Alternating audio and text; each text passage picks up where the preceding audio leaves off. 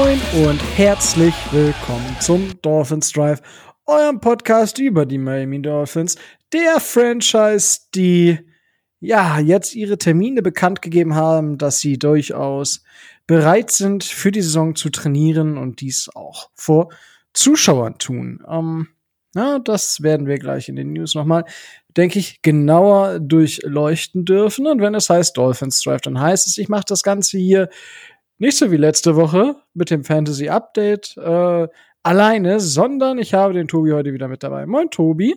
Moin. Und der Micho ist auch wieder mit dabei. So, moin, Micho. Dankeschön, dass ich auch wieder da sein darf. Das freut mich auch, dass du wieder da bist. Ähm, ja. Ähm, ironischerweise ist uns ja aufgefallen, dass es uns tatsächlich schon zwei Jahre gibt. Ja. Verrückter Scheiß.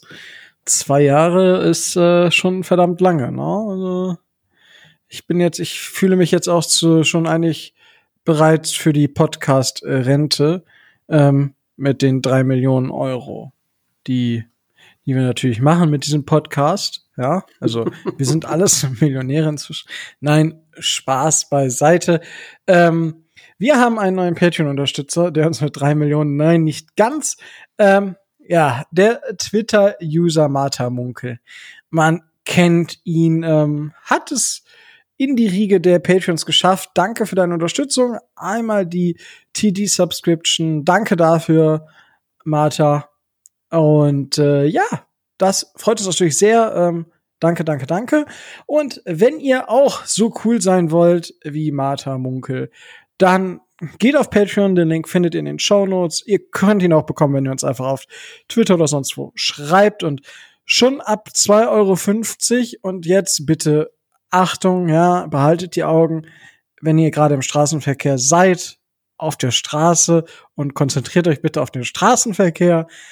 Wenn ihr uns unterstützen wollt, geht das schon äh, ab 2,50 Euro, also ab einem halben großen Cappuccino im Monat. Ja, ähm, ich habe mir sagen lassen, dass sich eventuell ein, zwei Leute durch diese Assoziation abgelenkt fühlen.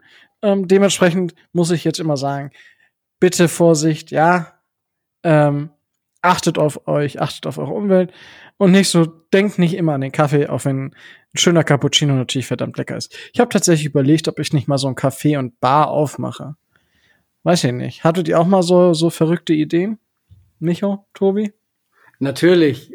Ich führe, ich führe seit, äh, seit 20 Jahren eine äh, private, äh, private Einrichtung, die sich Taverne nennt so heißt das, was, wenn wir uns montags abends immer zum Kartenspielen treffen. Also, wir hatten auch schon mal überlegt, ob wir eine, äh, ob wir eine, äh, eine Werbung draußen vor der Tür aufmachen, so mit, äh, mit großem Schild und so, aber bis jetzt äh, konnte ich mich noch dagegen wehren, dass sowas Taverne. passiert. Ja. Geil. Ja. Micho, Micho, du so man merkt, dass Rico und ich uns selten über unser Privatleben unterhalten, denn dann ja. wüsste Rico, dass ich sechs Jahre lang quasi mit sowas selbstständig war. Siehst du? Und also sowas, mit sowas, es war ein Eiskaffee. Es war ein Eiskaffee, sehr viel und so, aber ja. Äh, typ, typische, typisches italienisches Klischee. Äh, ja, genau, jetzt könnte ich da die ganze Lebensgeschichte drumherum erzählen. Ähm, ich bin froh, dass ich das Ganze nicht mehr mache. Und äh, ja. Okay, aber sowas erfährt man natürlich nur im Dolphins Drive. Und äh, ja, also wir haben das tatsächlich ein Kumpel von mir. Ich denke, der eine oder andere Zuhörer wird ihn vielleicht kennen. Mit dem bin ich auch mit meinem, also mit, mit, mit meinem Bruder unterwegs. Groundhopping und der Pascal, guter Kumpel von uns, ist auch immer mit dabei. Und ähm, ja, er, er macht so ein bisschen Barista-mäßig Zeugs. Und äh, ich habe immer gesagt, boah, ich hätte mal richtig Bock, so eine Sportsbar aufzumachen. Für hauptsächlich US-Sport, ähm, also Football, Eishockey, Basketball, von mir aus auch Baseball und, und all so ein Gedöns, hätte ich richtig Bock drauf und dann halt wirklich so auch typische, so nicht so typische Öffnungszeiten, sondern halt dann bis morgens, dass man den ganzen Bums auch gucken kann, von den Playoffs betrunken in die Arbeit, ähm, also ins Bett, natürlich nicht in die Arbeit. Mhm. Ja, das war tatsächlich, und er meint, er wird einen Kaffee machen und äh, schauen wir mal. Ähm, ja, vielleicht, wenn, wenn wir so groß werden, das, dann kann ich da demnächst umsteigen. Wäre eine Idee. Mhm. ja, ich denke, das, das war's und schön, dass wir darüber gesprochen haben. Ähm, gehen wir äh, in die News und äh, es ist ja momentan tatsächlich äh, sehr, sehr wenig los in der NFL. Ihr habt es vielleicht bei Downset Talk, übrigens Adrian, der bei uns zu Gast war, äh, vor zwei Wochen, hört da auch gerne noch mal rein. Ähm, es ist einfach sehr, sehr ruhig in der NFL allgemein. Und äh, bei uns die News sind tatsächlich dass es Trainingszeiten gibt. Tatsächlich sind die ohne Zuschauer. Das war mir jetzt, ich dachte, das ist mit Zuschauern tatsächlich. Ähm, ist äh, nicht ganz korrekt. Also, soweit ich weiß, dürfen Zuschauer am Rand gucken, aber halt auch nicht mehr. Das heißt, äh, Kontakt zu Spielern, offiziellen, äh, ähm, äh, hier Autogramme, Fotos, äh, Sprechen oder irgendwie gearteter Kontakt, äh, Besuch und Besichtigung des Trainingscenters alles verboten. Also da dürfen schon ausgewählt ein paar Zuschauer hin, können aber nichts machen. Heißt gucken und wieder gehen. Ach so, okay. Ja, ja, aber immerhin besser als nichts, würde ich behaupten. Besser als nichts, ne? Aber du kommst halt nicht näher in den äh, in den Kontakt mit den Spielern, mit der Mannschaft, mit den Offiziellen, sondern äh, du wirst dann, da, äh, du kannst dich dann da hinsetzen, kannst dir das angucken und dann kannst du wieder gehen. Okay, das heißt, dieses Jahr kann ich nicht einfach hingehen und einfach mitspielen. Äh, weiß ich nicht. Also dir wird ja wahrscheinlich dann jetzt inzwischen auch die Masse dafür fehlen. Na, also für, für einen Liner, für so einen Outside-Linebacker reicht's bestimmt, oder für einen Linebacker reicht's bestimmt noch. Also, ja, würde ich sagen, das reicht definitiv noch. Ist ja nicht so, dass ich jetzt so Strich in der Landschaft bin. Naja. Wenn ich dann noch, noch weniger bin, dann kann ich halt, dann wechsle ich auf Wide Receiver oder Cornerback oder sowas. Wenn du dann die Dolphins davon überzeugen kannst, dass du besser bist als einer der anderen 90, die da rumrennen, dann darfst du natürlich mitmachen. Stellst du das in Frage? Nein, natürlich nicht. So nämlich. ja, also Programm. Ja, so, so nämlich. Also, so sieht's aus. Da sehe ich mich auch. Ähm, ja, das dazu. Ähm, ja, es wird also, ja, im August sind die Trainingseinheiten, Anfang Ende Juli sind die ersten Trainingseinheiten bis Ende August. Und ja, also es ist halt jetzt nichts Atemberaubendes. Die Zeiten beziehungsweise die Termine sind einfach ähm, gesagt worden. Von daher ist das definitiv auch interessant. Vielleicht ist ja der, äh, also wahrscheinlich nicht, aber vielleicht ist ja der ein oder andere drüben, keine Ahnung, beruflich oder so, könnte dann, könnte sich dann im August das definitiv angucken. Ähm, ich werde es irgendwann wahrscheinlich noch mal tun, muss mal gucken, ähm, wenn ich vielleicht mal irgendwann drüben sein darf zu der Zeit. Ähm, ja, ich weiß nicht. Micha, möchtest du noch was dazu loswerden zu diesen, zu den Trainingszeiten und wie du es findest, dass sie trainieren? Also grundsätzlich freut es mich natürlich, dass die, dass die trainieren.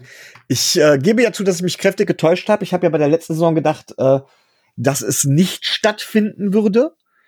Ähm, also dass die Saison so nicht stattfinden würde aufgrund der ganzen Pandemiesituation. Ähm, die NFL hat das echt gut hingekriegt. Ich weiß natürlich nicht, wie viel da unter den Teppich gekehrt worden ist, aber es freut mich, dass in der Beziehung wirklich ein Stück Normalität herrscht, solange sie es jetzt nicht so übertreiben wie in anderen Ballsportarten, die zurzeit auch äh, laufen, finde ich das durchaus alles in Ordnung. Und gerade wenn ich dann höre, dass keine Zuschauer da sind, scheint er ja doch Vernunft eingekehrt zu sein. Ja, Zuschauer sind ja da, sie dürfen nur nicht, also es gibt nachher keine Autogrammstunden und sowas.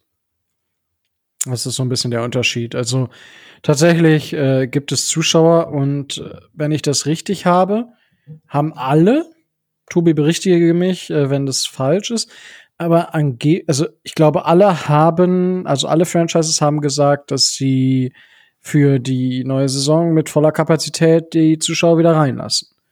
Also so, so ist das zumindest geplant, ja. Also es gibt jetzt keine ähm, kein, wie immer bei der NFL gibt es keinen langfristigen Plan, wenn das nicht funktionieren sollte, sondern äh, wir werden abwarten, ob sich nicht kurzfristig noch irgendwas ändert, aber geplant ist volle Hütte. Ja, geil. Das, das, das schmeckt mir und dann kommt die Epsilon-Variante und dann sind sie alle von der Welt. Ja, herrlich. Herzlichen Glückwunsch. Ich hoffe, dass es funktioniert. Ähm, ich weiß es nicht. Ich bin da echt sehr, sehr skeptisch, muss ich gestehen. Aber ich lasse mich auch gerne von einem positiven Effekt überraschen. Ähm, ja, dann äh, sind äh, ist vor ein paar Wochen, ich glaube vor letzt, letzt, vorletzte Woche war es glaube ich schon, ähm, aufgetaucht, dass die Dolphins in Vertragsverlängerungsgesprächen sind. Und diese sollen bei Emmanuel Ogba zumindest schon mal deutlich konkreter sein als bei einem anderen Spieler. Und ja, ähm, ich würde jetzt erstmal vorschlagen, der Herr der Zahlen, Tobias, äh, nimmt uns so ein bisschen mit, äh, ob es da schon irgendwelche Sachen gibt bei Ogba, dass man sich näher gekommen ist oder ob es da vielleicht sogar Leaks gibt, wo, über welche Summen man spricht. Und wenn nicht, dann würde ich mich freuen, Tobi, wenn du uns eine Einschätzung der vertraglichen Situation von Emmanuel Ogba gibst, beziehungsweise was du schätzt und was du für fair hältst und was du für richtig hältst für einen Vertrag für unseren Edge Defender. Also das, äh, die genauen Zahlen gibt's äh, gibt's natürlich noch nicht und ähm, man, äh, ich denke auch, dass es da zwei verschiedene Herangehensweisen geben wird, äh, was der was der Agent sagen wird und was was die Franchise sagen wird, denn was äh, wenn wir uns die, äh, wenn wir uns die Statistiken von Ogba aus den letzten Jahren ähm, ansehen, dann ähm, ist er ja quasi ähm, so von der sportlichen Leistungsfähigkeit erst im äh, erst im letzten Jahr bei uns äh, richtig explodiert. Ähm, er war vorher gut bis sehr gut und bis solide. Und ich denke, dass auch die ähm, die Dolphins da ähm, da ihre äh, ihr, ihr Hauptaugenmerk drauf drauf legen werden, weil ich meine der der junge Mann ist ja inzwischen schon äh, schon 28, er wird einen großen Vertrag haben wollen. Und ähm, zahlentechnisch es ist ganz ganz also man weiß noch nichts, aber es ist äh, es ist ganz ganz schwer zu sagen. Es wird äh, sicherlich mehr werden als die äh, 7,5 Millionen, die er ähm, die er bei den Miami Dolphins, was so der Cap angeht, in 2021 verdient. Aber in welchen Regionen wir uns da bewegen, hängt in erster Linie davon ab, äh, wie man, ähm, wie man Emmanuel Ogba da einschätzt, weil ähm, was so die Edge Rusher ähm, teilweise in der Liga verdienen, das geht ja von eben äh, fünf bis, pff, ne, also Joey Bosa verdient im Durchschnitt 27 Millionen im Jahr und man sollte sich da, man sollte sich vielleicht darauf einstellen, dass, äh, dass es so Zahlen, wenn ich jetzt was sagen müsste, so zwischen 13 und 15 Millionen im Jahr werden könnte. Also da sollte man sich auf jeden Fall, äh, sollte man sich auf jeden Fall darauf einstellen. Ich meine, wenn man sich den, äh, den Vertrag jetzt mal von Carl Lawson von den Jets ansieht, der ist jetzt nur mal ein bisschen, bisschen jünger als, äh, als, äh, als Ogba, der hat ähm, einen Dreijahresvertrag für 45 Millionen äh, unterschrieben und ich denke, dass es in den Bereich gehen könnte. Also es wird auf jeden Fall teuer. Das kann man schon mal, das kann man schon mal definitiv sagen. Ja, teuer ist natürlich immer super, da freuen wir uns. Das ist ja in Miami auch immer sehr, sehr, sehr gern gesehen, ja.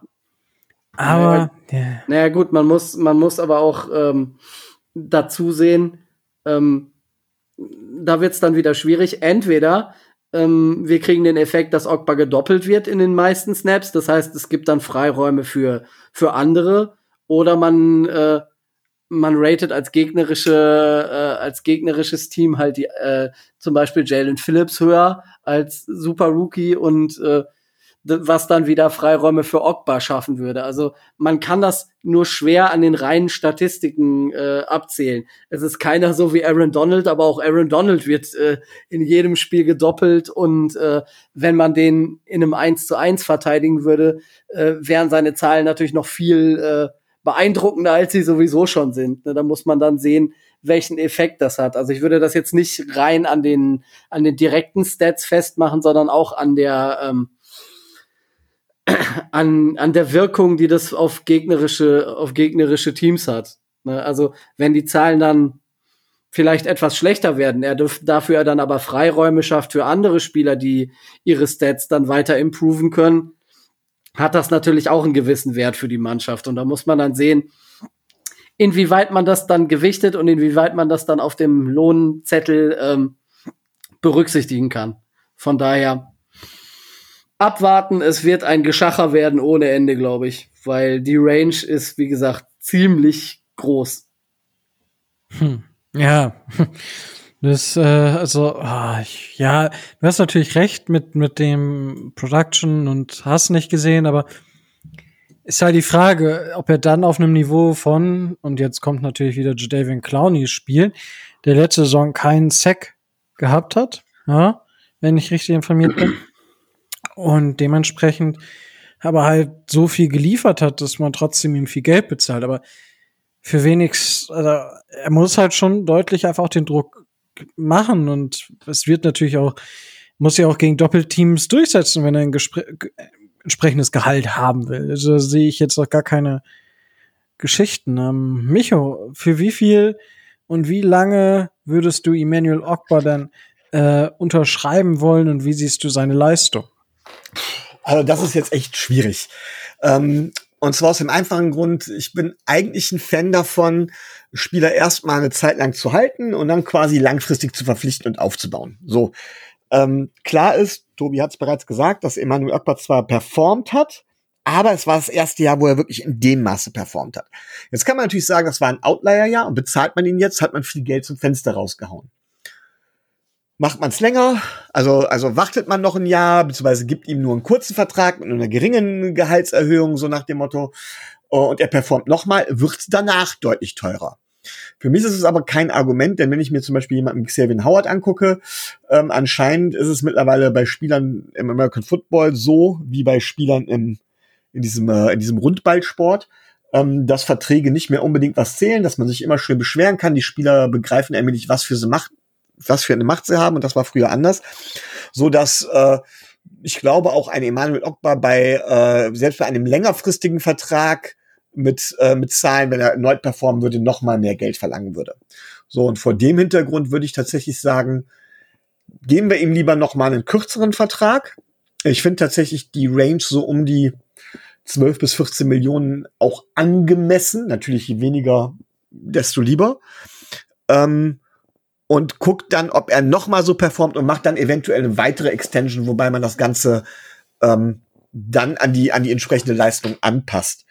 Ähm, man muss dazu aber auch sagen, ich finde das mit den Zahlen, du hast es gerade eben mit Jadavion Clowney angesprochen, und das ist immer sehr wichtig, dass man nicht allein auf die Zahlen guckt, sondern halt eben, wie passt der Spieler ins System, wie passt der Spieler ins Gesamtgefüge.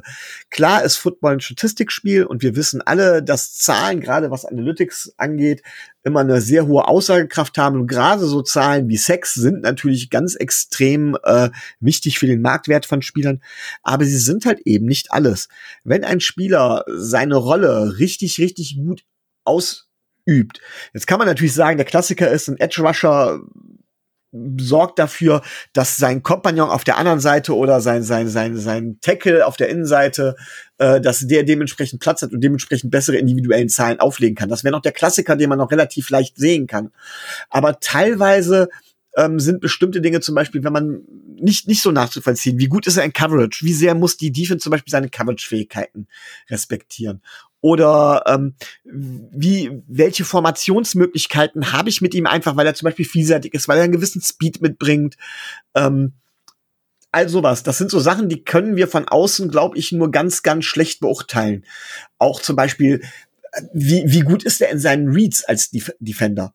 Das ist zum Beispiel auch so eine Geschichte, die wir so nicht beurteilen können. Und je nachdem, was seine Aufgabe sind, schlägt sich das gar nicht unbedingt in individuellen Zahlen nieder. Wenn er zum Beispiel eine Defense komplett analysiert und entsprechend ein Kommando gibt, drei, zwei Schritte zur Seite geht und die komplette Defense weiß, was für ein Spielzug kommt. Das können wir, glaube ich, als Zuschauer so gar nicht beurteilen. Von daher muss man da immer vorsichtig sein. Aber ich glaube, gerade eben, jetzt komme ich ins Schwadronieren, meine Zahl habe ich gerade eben gesagt.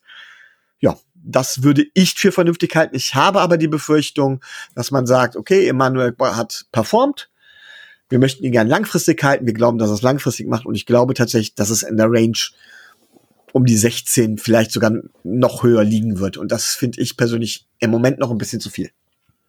Also quasi ein drei Jahres 50 Millionen Vertrag zum Beispiel. Irgendwie sowas. Wie gesagt, ich würde dazu tendieren, ihn noch mal um ein Jahr zu verlängern mit einer moderaten Gehaltserhöhung und dann danach langfristig, wenn er wieder performt. Aber gut. Ja, schauen wir. Also ich, ja, es kommt dann natürlich auf die auf die Garantien an. Ich meine, da wissen wir ja schon, dass äh, Mr. Greer da ein Meister ist und aus einem Fünfjahres- einen Einjahresvertrag macht. Ähm, das ist ja, ist ja einfach auch passiert.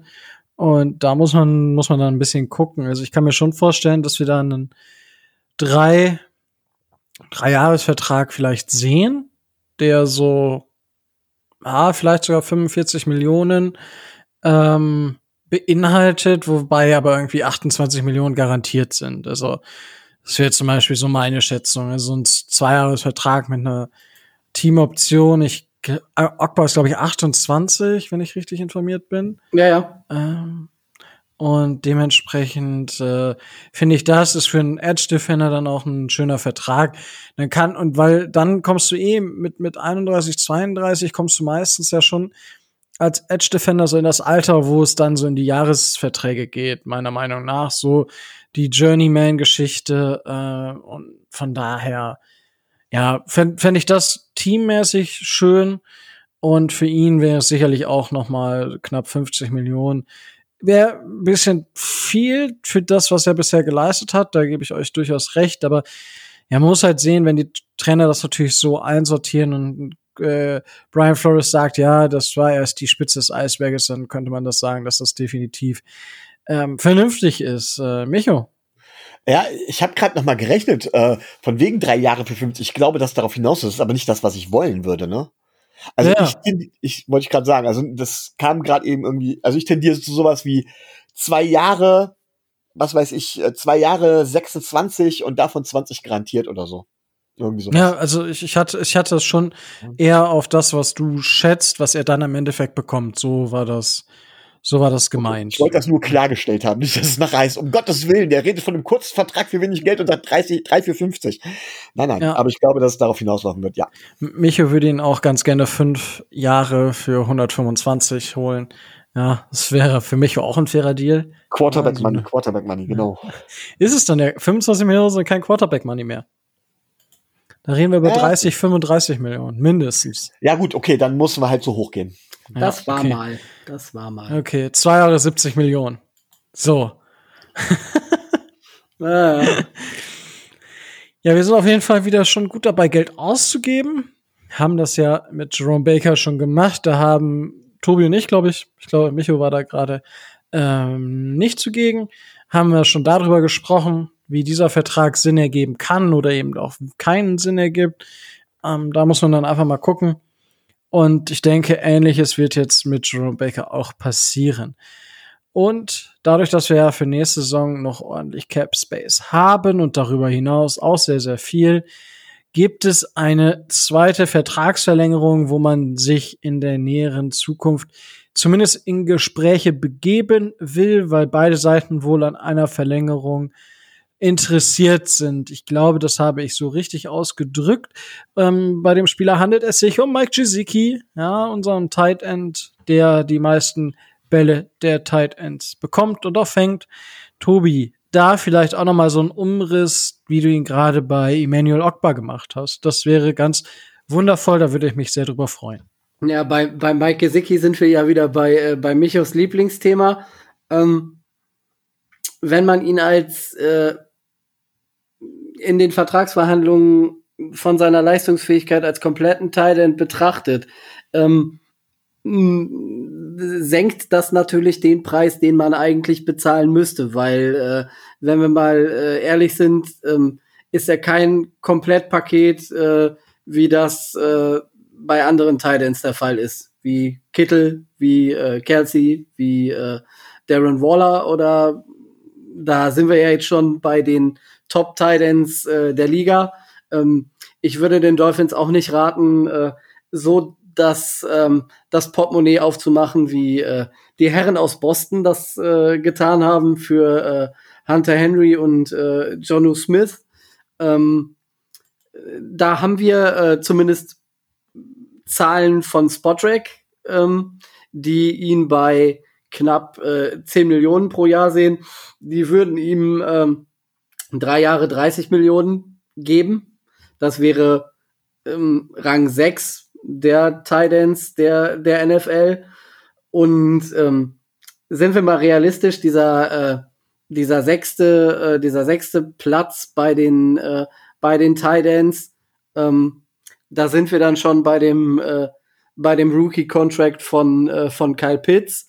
Das heißt, es gibt in der Liga ähm, einen ganz großen äh, Schnitt zwischen den Top 5 der Liga ähm, in den äh, in den Gehaltsvorstellungen. Das sind halt Kittle, Henry, Smith, äh, Kelsey und äh, zusätzlich dazu noch äh, Austin Hooper von den äh, von den Browns. Und danach haben wir eine Lücke. Und ich denke, dass genau in dieser Lücke ähm, Mike Gesicki landen wird. Ähm, ich denke, man wird sich auf so einen drei bis vier Jahresvertrag einigen können. Ich denke da, dass man so von ihm überzeugt ist, dass man ihm das anbieten wird. Ich sehe aber nicht, dass wir dabei ähm, drei Jahre 30 oder drei Jahre 40 äh, landen könnten, sondern ich gehe davon aus, dass wir, ähm, dass wir da davon ausgehen, so bei bei siebeneinhalb, acht oder so, ähm, dass wir da dann äh, versuchen oder dass zumindest die Dolphins versuchen, äh, da zu landen, ähm, vier Jahre 30 Millionen. Ich denke, das ist, äh, das ist fair, weil er halt noch nicht so dieses Komplettpaket eines Titans ist, äh, den man weiß Gott wie, äh, wie groß bezahlen, bezahlen sollte. Ähm, er hat eine hohe Bedeutung, auch gerade für die Offense der Miami Dolphins. Das sollte man merken. Ähm, aber ähm, er ist im Blocking immer noch nicht stark genug, als dass man da weiß Gott wie für äh, für Zahlen auf den Tisch legen würde. Also mir persönlich wären wären zehn zehn zu viel ein bisschen. Ähm, ich würde ihm, wie gesagt, so bei acht, bei neun wäre wär ich auch noch fein mit, aber sowas um den Dreh. Siebeneinhalb, acht, neun, da so um den Dreh, würde ich persönlich ihn, ihn einschätzen. Und äh, ich gehe davon aus, dass man da auch in dieser Region landen wird. Okay, ähm, ich äh, danke dir. Ich war gerade kurz abgelenkt, weil ich einen Anruf gekriegt habe und dadurch, dass ich mein Telefon mit meinem Laptop verbunden habe, war ich gerade kurz raus. Aber ich musste dich, glaube ich, kurz korrigieren. Ähm, die Top 5 bei den, äh, du hast, glaube ich, Darren Waller unter die Top 5 genommen, oder? Ähm, vom, äh, vom Potenzial her, ja. Er hat einen, okay. er hat einen relativ schlechten Vertrag, das ist richtig.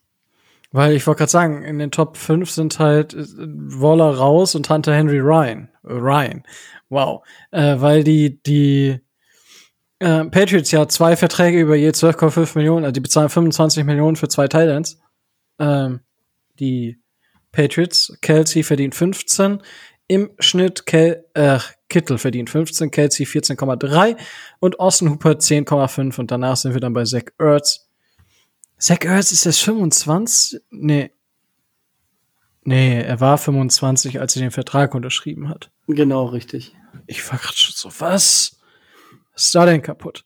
Nee, ähm, ja, das sind auf jeden Fall mal Zahlen.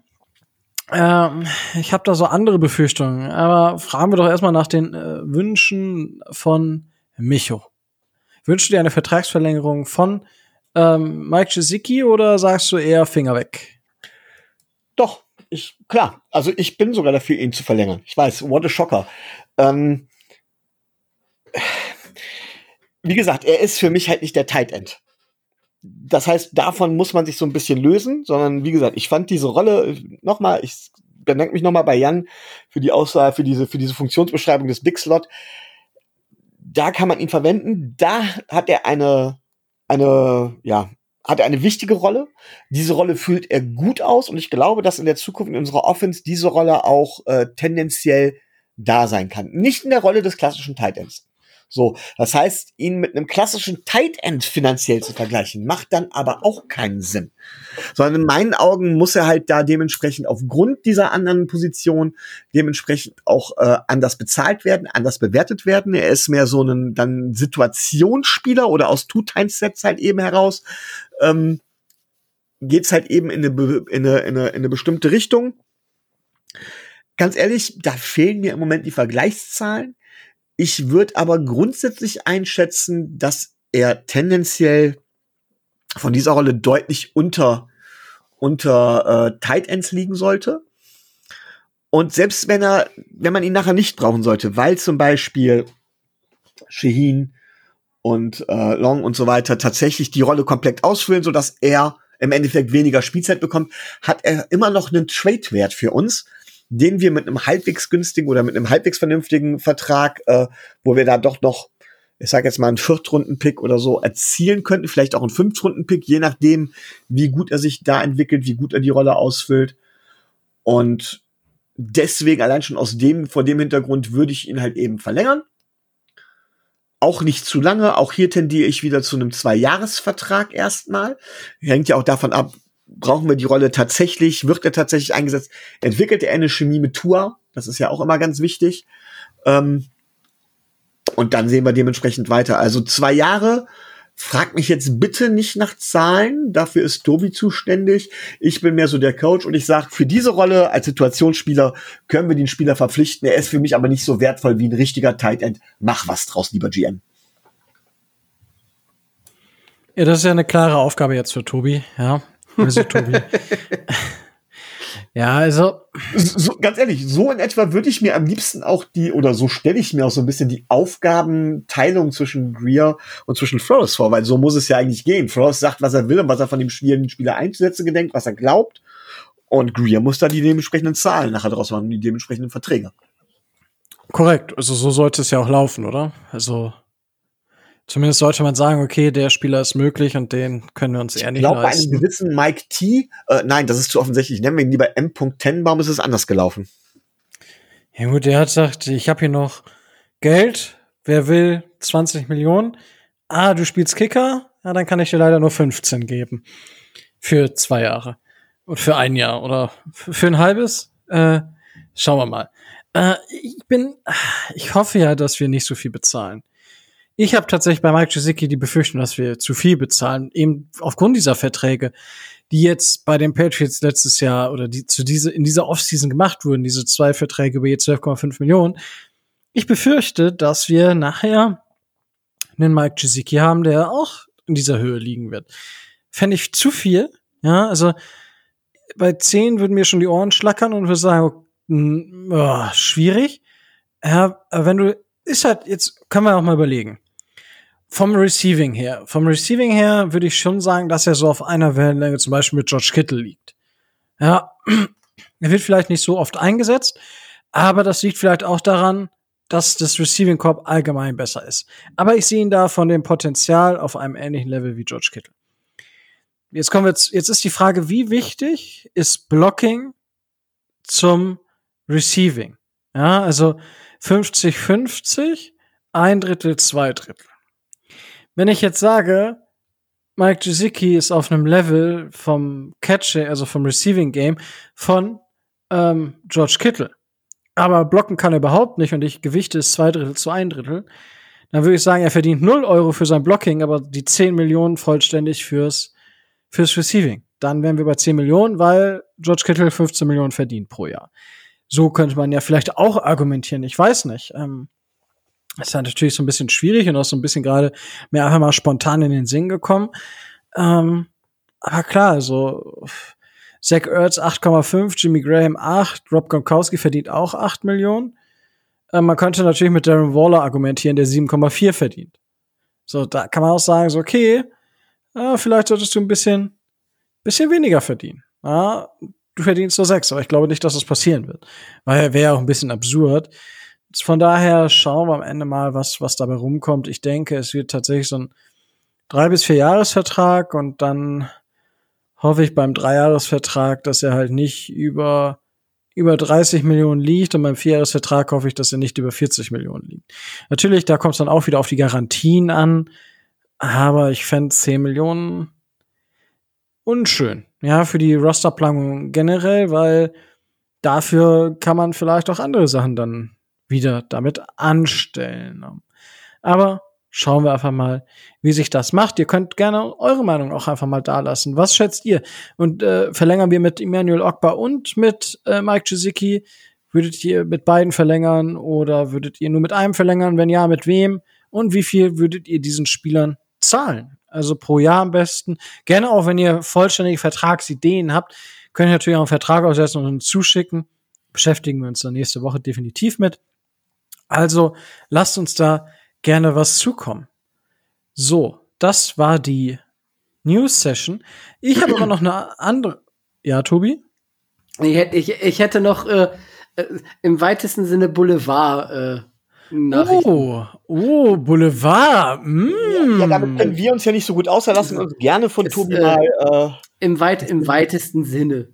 Sind äh, zwei Dinge. Äh, das, das Wichtigere, also auf das Wichtigere will ich, will ich äh, eingehen. Ähm, der ehemalige Miami Dolphins Linebacker Cliff Odom ähm, hat gespielt in der NFL von 1980 bis 1993. Dann davon ähm, von 1990 bis 93 an bei den Dolphins. Insgesamt, ich glaube, um die 45, 46 Spiele für uns. Ähm, dem ging es lange Jahre nicht gut. Dem, äh, der hat eine Transplantation am Herzen hinter sich. Ähm, wie man jetzt erfahren konnte, ist alles gut gegangen. Er ist jetzt in der Recovery und äh, wir hoffen mal, dass alles gut geht, aber er hat es wohl sehr gut überstanden wer es angeblich nicht so gut überstanden hat. Und da äh, kann man sich sicherlich die, äh, den ein oder anderen Schmunzler ähm, sicherlich nicht verkneifen. Ähm, der großartige Omar Kelly hat seine Trainings, äh, seine Trainingseindrücke von äh, Jalen Waddle äh, öffentlich gemacht und hat sich äh, öffentlich schwer darüber Sorgen gemacht und darüber beklagt. Äh, ich glaube, das ist auch schon eine Woche her, dass der junge Mann hinkt also, dass ihn seine Verletzung, die er äh, in der Saison äh, davongetragen hat, wohl aus Sicht von Omar Kelly noch sehr, äh, noch sehr belasten würde. Seitdem wird äh, Twitter entweder von den Miami Dolphins oder von Jalen Waddle oder von wem auch immer mit äh, Trainingsvideos von Jalen Waddle zugekleistert. Und äh, naja, also er zeigt sich sehr agil, sehr behende und äh, davon, dass er äh, davon, dass er irgendwie irgendwelche Rückstände seiner Verletzung haben sollte, sieht man also äh, eigentlich gar nichts. Also er zeigt sich schon sehr fit und sehr, äh, sehr agil. Von daher kriegt's, äh, kriegt's einer der Beatwriter gerade mal so richtig wieder aufs Brot geschmiert. Also das, ich glaube, Tobi, du gewinnst äh, nächstes Jahr den deutschen Sportjournalistenpreis für die makaberste Überleitung. Holy.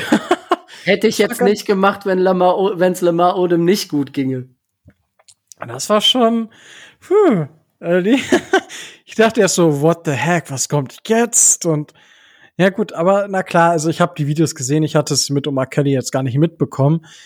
Aber ja, weiß ich nicht. Bei dem hinkt manchmal was ganz anderes. Vielleicht hat er zu wenig Schlaf gekriegt, weil er hat ja ein Kind äh, mit seiner Frau bekommen äh, vielleicht bekommt er zu wenig Schlaf und kann nicht genau hinsehen.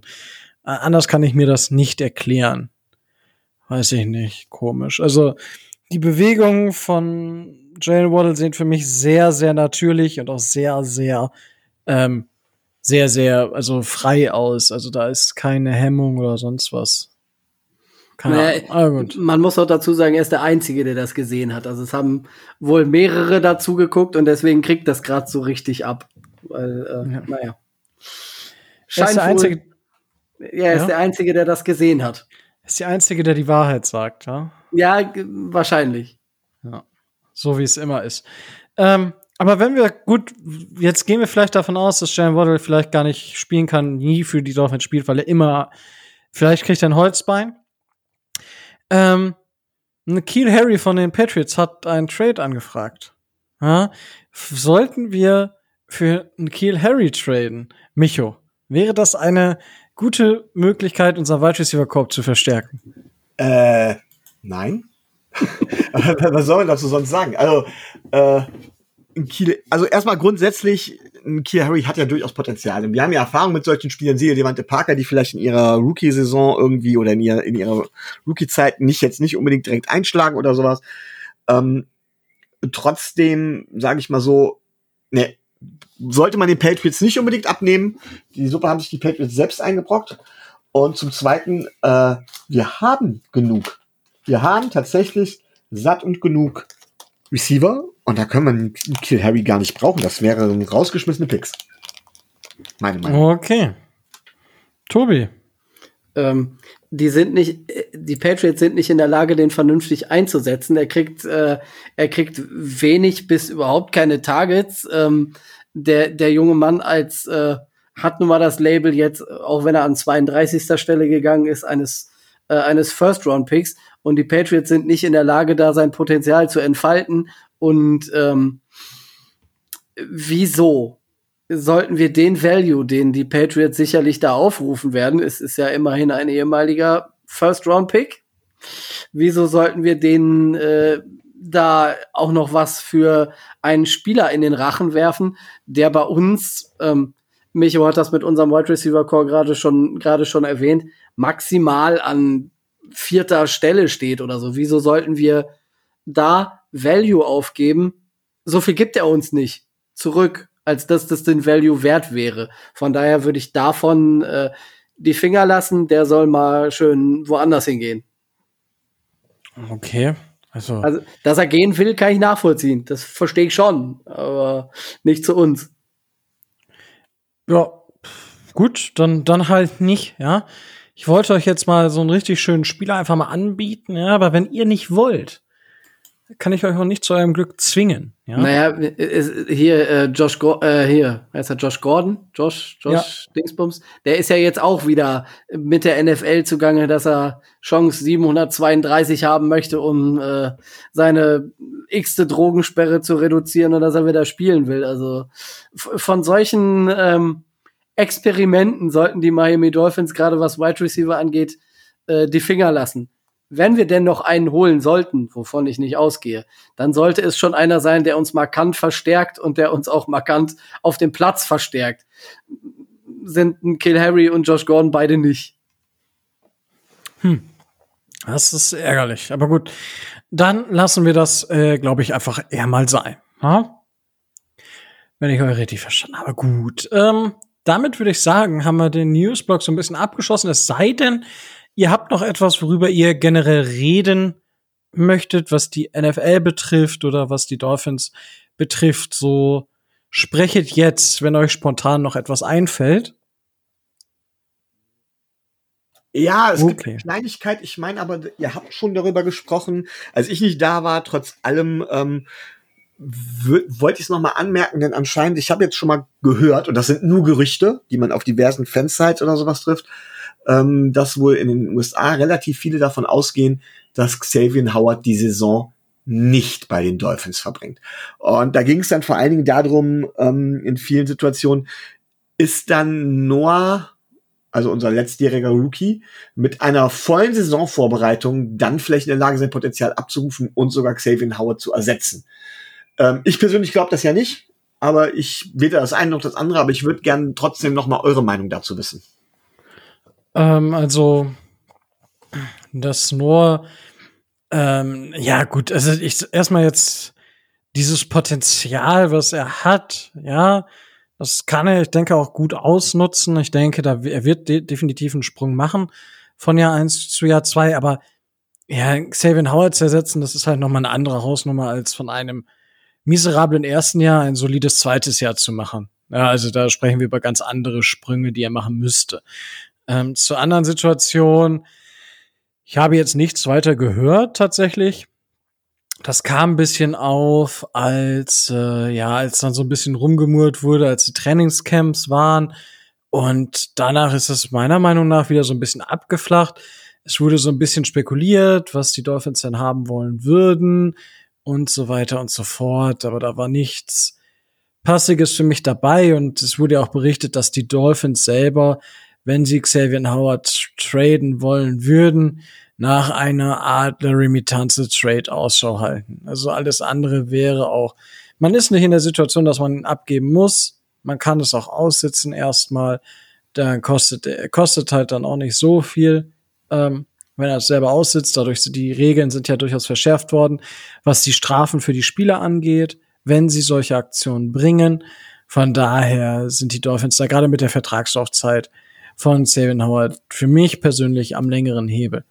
Ähm, ja, ich glaube, wir hatten da kurz mal drüber gesprochen in einer Folge. Ähm, aber Tobi, deine aktuelle Meinung und das, was du gehört hast. Ähm, gehört äh, in Richtung, dass es jetzt äh, konkret interessierte Parteien gäbe, die äh, Xavier Howard haben wollten, äh, gibt's soweit soweit ich das äh, mitbekommen habe nicht und von daher der junge Mann, wenn er meint, er, er, er kann sich ein Jahr Holdout leisten, er kann auf die 13 Millionen, die wir ihm oder 13,5 sogar oder sowas um den Dreh 12, 13 Millionen, auf die kann er verzichten äh, dann soll er das gerne versuchen. Bei einem, bei einem eventuellen Trade würde, würde Miami äh, rein, aus der rein aus dem finanziellen Standpunkt her äh, sehr viel einsparen. Das heißt, das Dead Money von Xavier Howard ist sehr gering. Ähm, aber der Value, den Xavier Howard für die Defense der Miami Dolphins hat, müsste eine andere Franchise natürlich auch erstmal bringen. Und äh, ich gehe nicht davon aus, dass es Franchises gibt, die sich freiwillig den, äh, den Vertrag von Xavier Howard ans Bein binden. Wobei man dann im Hinterkopf beachten muss, dann verdient er ja immer noch nicht mehr. Er ist nur bei einem anderen Team. Das heißt, das, was er eigentlich erreichen will, würde er durch einen Trade auch nicht erreichen. Das heißt, er müsste sich mit einem äh, mit einem anderen Team, äh, das dann ihn ertraden würde, auch erstmal zusammensetzen und jeder weiß, wo Xavier Howard gerne landen würde, nämlich als teuerster Cornerback der, äh, der NFL. Da sind die Teams, die sich das leisten können und leisten wollen und gleichzeitig den Trade Value der Miami Dolphins erfüllen wollen, doch arg gering. Das heißt, äh, entweder, wenn er es wirklich drauf anlegt, hat er einen schlechten Berater oder ähm, einen Safe Spot, der ihm das alles geben kann, wovon wir noch nicht wissen.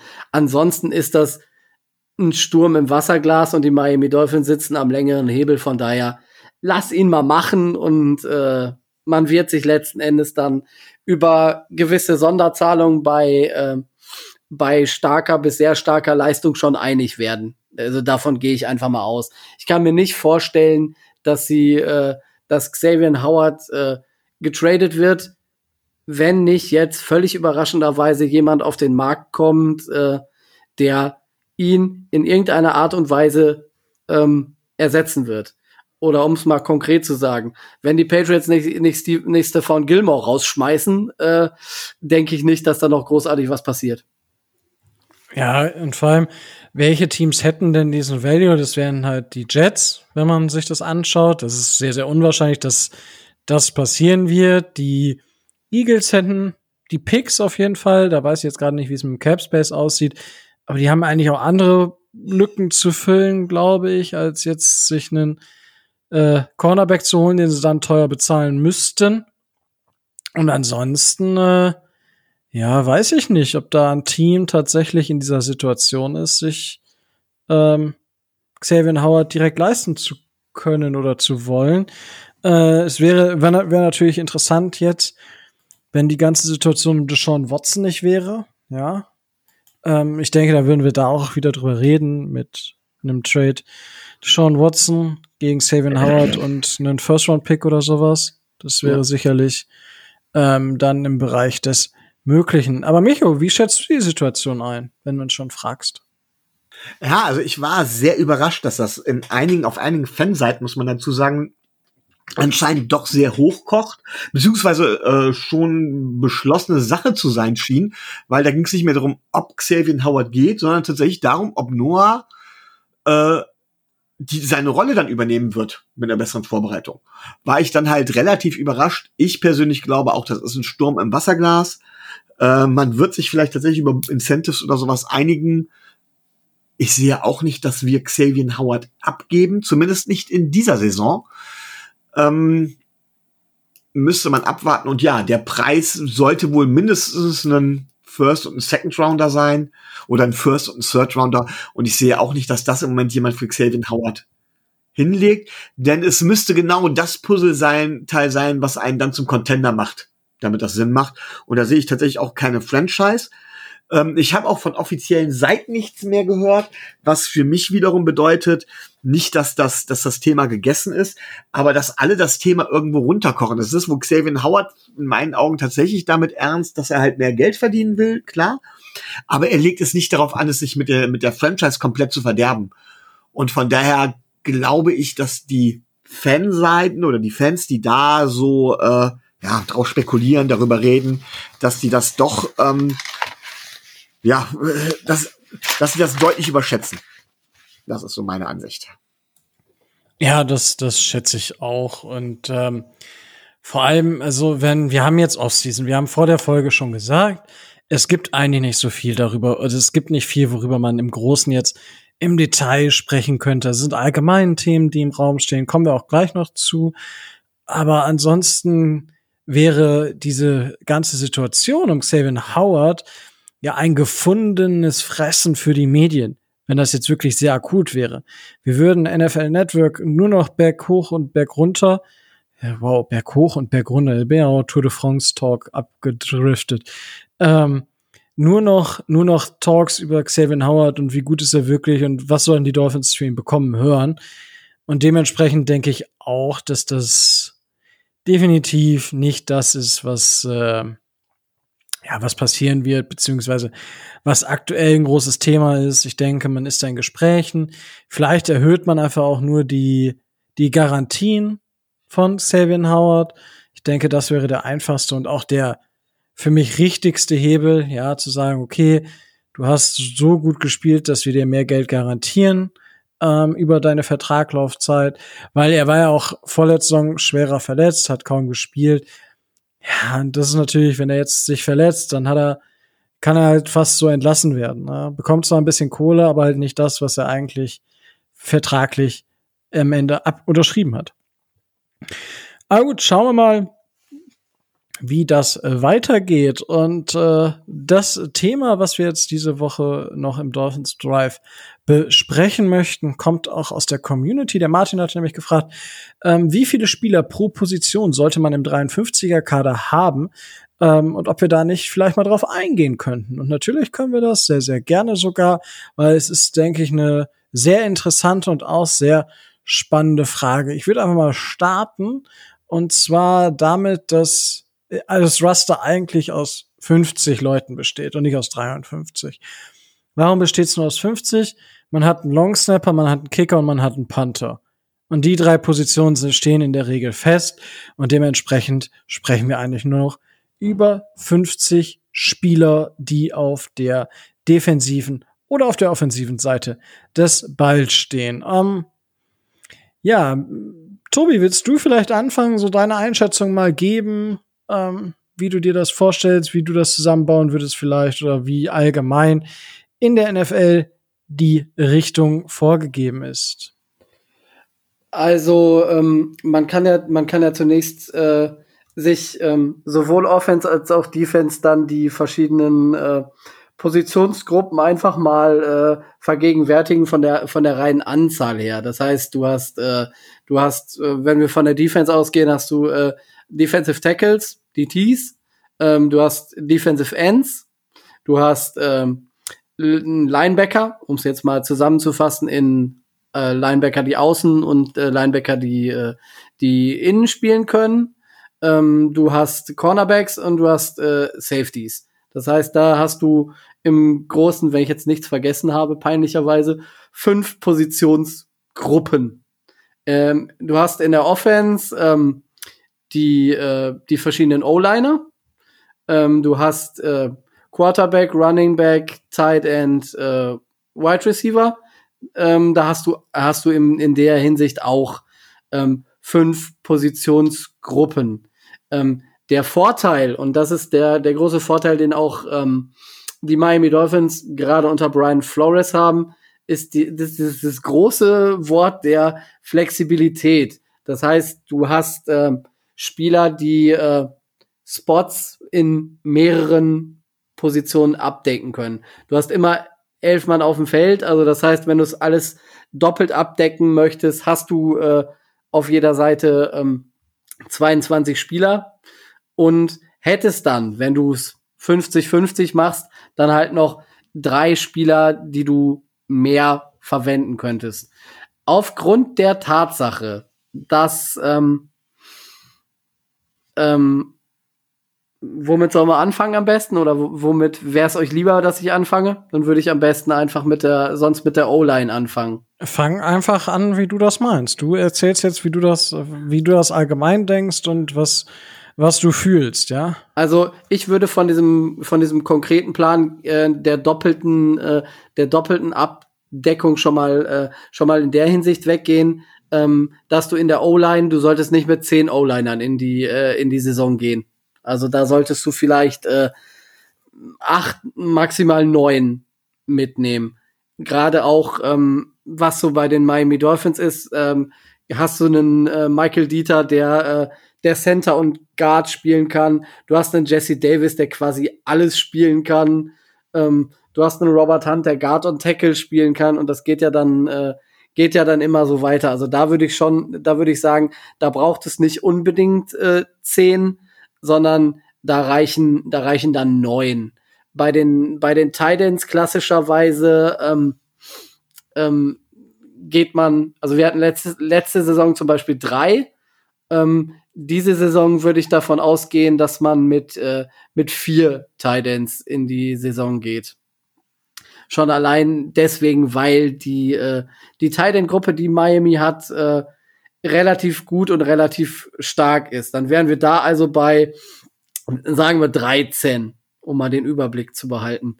Ähm, Wide Receiver, klassischerweise, ähm, würde ich sagen, hm, habe ich habe ich auch bei der äh, bei der ersten bei dem ersten Roster Roundup schon gesagt, würde ich sechs nehmen.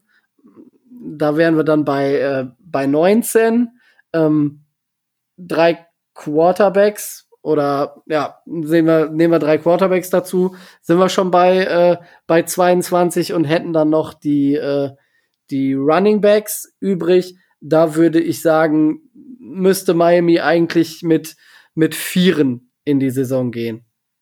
Da sind wir dann bei 26, glaube ich, ne? War das? Ich glaube auch. Ne? Also je nachdem, ähm, da wird's dann wird's dann spannend, wie es bei den Special Teams aussieht, wie die so aufgestellt sind. Ähm, Offense würde ich sagen 26, 27 Mann. Ähm, Defense, wie du gesagt hast, äh, wenn man die drei äh, die drei klassischen Special-Teamer, Kicker, Panther, Holder hat, ähm, dann eben dementsprechend ähm, mit 24 Spielern. Ähm, ich würde die, die Verteilung der Defense ist, äh, ist ein bisschen schwierig. Also da würde ich dann doch sagen, dass man gerade für die, äh, für die Secondary, da sollte man schon ähm, nicht klassischerweise ähm, 4-4 einplanen, sondern dementsprechend mehr. Also ich gehe davon aus, wenn ich eine Zahl sagen sollte, ähm, dass Miami wohl mit elf oder mit zwölf Secondary-Spielern ähm, in die Saison gehen könnte. Nehmen, nehmen wir mal elf. Ähm, ich denke, da ist das, ist das relativ gut, äh, gut abgebildet. Ähm, dann ähm, Defensive Ends, vier die Tees äh, 4, dann bist du bei 19.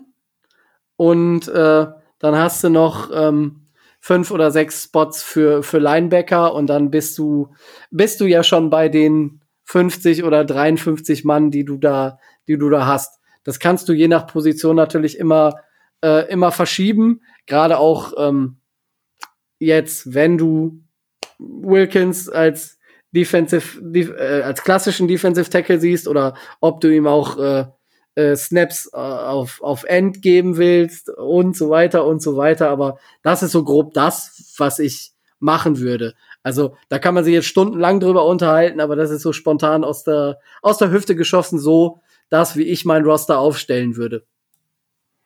Okay, das ist doch schon mal, schon mal eine Aussage. Ähm, Micho, wie würdest du so dein typisches Roster planen? Ähm, gib uns deine Einblicke. Ja, also komplett anders, glaube ich. Ähm, es ist halt extrem abhängig davon, wie der Roster zusammengestellt ist. Es ist extrem abhängig davon, wie ich spielen möchte. Ähm, ich fange jetzt mal zum Beispiel mit den Wide Receivers an.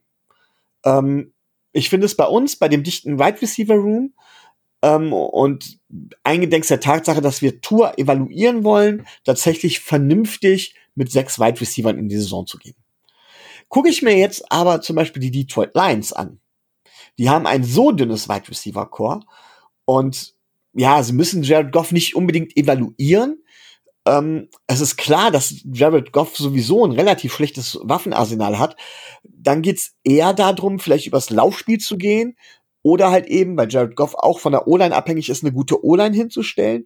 Dann würde ich tatsächlich bei denen sagen, hey, komm, dann nehmen wir halt nur fünf Wide Receiver mit und haben dafür zum Beispiel einen, einen O-Liner mehr. Also das ist die erste Variante, an, an die ich schon mal denken würde. Ich würde mir bei den einzelnen Positionsgruppen, würde ich mir angucken, wie tief sind wir da qualitativ besetzt und was ist unser Ziel in der Saison. So, das nächste ist dann, das schließt sich ja dann irgendwo oder kommt irgendwo daher, äh, welches System werde ich fahren? Wenn ich zum Beispiel eine äh, sehr run-lastige Heavy Run Offense oder sowas spielen würde, würde ich tatsächlich zum Beispiel einen O-Liner mehr mitnehmen. Einfach weil das konditionell an die O-Liner eine größere Herausforderung stellt ähm, als als Pass-Blocking, so dass ich da dementsprechend öfters wechseln muss. Habe ich jetzt aber einen Spieler da, oder habe ich zum Beispiel einen Spieler im, im, im Kader, der, der aus einer, von einer Verletzung herkommt und von dem ich weiß, er braucht mehr Pausen, muss ich auch einen Spieler eventuell mehr einplanen. Ich muss aber einen Spieler weniger einplanen, wenn ich zum Beispiel einen Spieler habe, der einen sogenannten High Motor hat, also der, der wirklich konstant Snap für Snap, Snap gut spielen kann. Außerdem muss ich natürlich nach der Polyvalenz gucken. Das gilt nicht allein für die Positionen, sondern das gilt auch dafür, ähm, was können die einzelnen Spieler.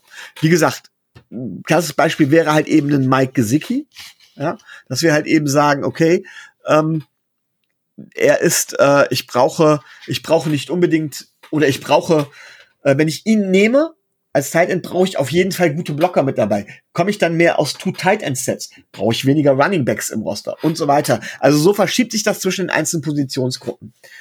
Ähm, ein entscheidender Unterschied ist für mich aber Offense und Defense, denn der große Vorteil, wir hatten das in der Folge, als wir über die über die Spielsysteme gesprochen haben, schon mal erwähnt, ist ganz einfach, dass die Offense das Geschehen diktieren kann. Die Offense diktiert auch das Tempo.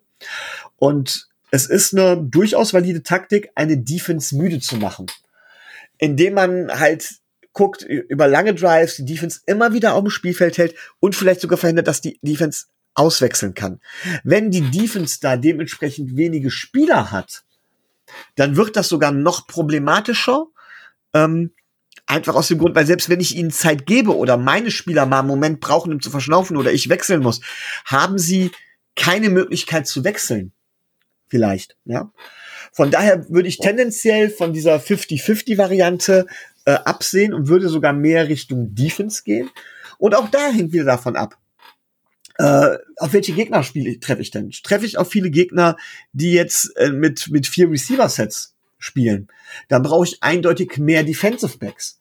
Treffe ich aber zum Beispiel vermehrt auf Teams, die tatsächlich mehr über das Run-Game kommen, brauche ich vielleicht mehr Linebacker. Und vor allen Dingen, was für Linebacker? Hält sich das die Waage? Muss ich auch gucken, dass ich für jede Situation die passenden Spieler da habe? Und auch da wieder von den Fähigkeiten her, dass die Spieler polyvalent sind.